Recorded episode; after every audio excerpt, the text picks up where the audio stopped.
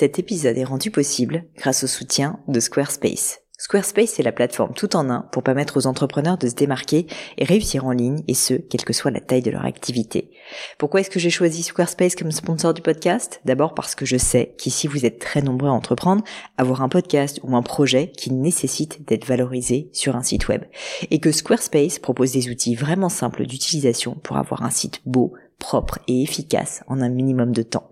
Quelques exemples de fonctionnalités, des templates de sites web personnalisables et adaptatifs pour créer des sites beaux et design en un temps record, l'outil email, le nerf de la guerre pour développer votre activité et communiquer avec vos clients, ou encore leur outil SEO intégré pour émerger sur Google sans être un produit métier.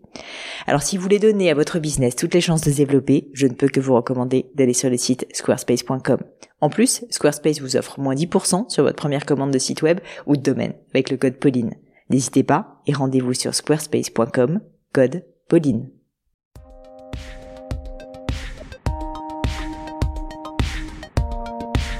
Mes chers amis, bonjour et bienvenue dans ce nouvel épisode du Book Club. Il s'agit du Book Club du mois de mars 2023.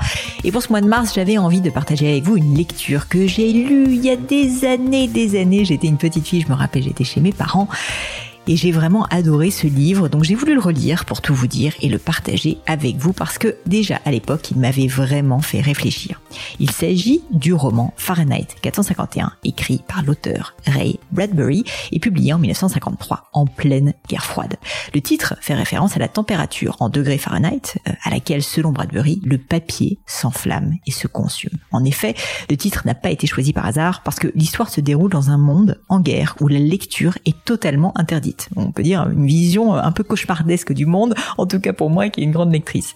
Au début du roman, on apprend que les pompiers ont pour mission de brûler tous les livres aussi bête que ça. C'est d'ailleurs évidemment inspiré de ce qui s'est passé malheureusement pendant la Deuxième Guerre mondiale à l'époque nazie. C'est d'ailleurs le travail de Guy Montag, le personnage principal de l'histoire qui partage avec ses collègues et avec nous cette jubilation incendiaire. Guy fait son travail avec sérieux, sans se poser beaucoup de questions, jusqu'à ce qu'il rencontre une jeune femme qui s'appelle Clarisse MacLean. Clarisse va progressivement le faire réfléchir sur le sens de son métier et ce qui le rend vraiment heureux. Elle lui ouvre les yeux d'une certaine manière sur la réalité du monde et de la lecture. Guy Montag réalise que le système dans lequel il vit cherche à éliminer les sources de réflexion et de contestation. Il se rend compte que son couple va mal, que sa femme est devenue dépendante à la télévision, aux médicaments, comme le veut le système. Bref, on assiste vraiment à son cheminement personnel, à son cheminement de pensée, qui va finir par complètement le transformer et qui va finir, comme vous en doutez, par s'intéresser justement aux livres et mieux comprendre leur pouvoir.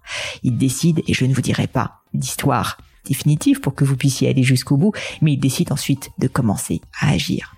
Ce livre est extrêmement bien écrit et je trouve qu'il résonne toujours aussi juste aujourd'hui. C'est assez fou quand on y pense. 1953. Évidemment, on n'est pas dans une période où la lecture est interdite, mais pour autant, les contestations, le fait de mener à bien des réflexions, eh bien, c'est parfois pas toujours autorisé, ou en tout cas, dans certains pays, évidemment, on peut se poser la question de la possibilité de le faire. En France, on a la chance d'avoir une certaine liberté d'expression, mais malgré tout, je trouve que c'est très sain de se rappeler justement de cette chance, de cette liberté qu'on peut avoir.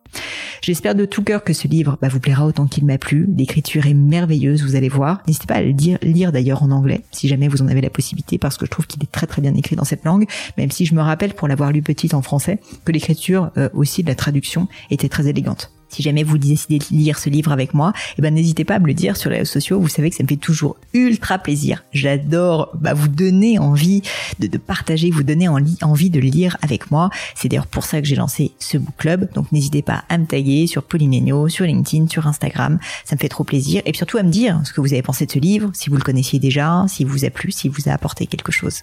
Voilà, c'est tout pour aujourd'hui. J'espère de tout cœur que ce livre vous plaira et on se dit à bientôt pour un nouveau book club.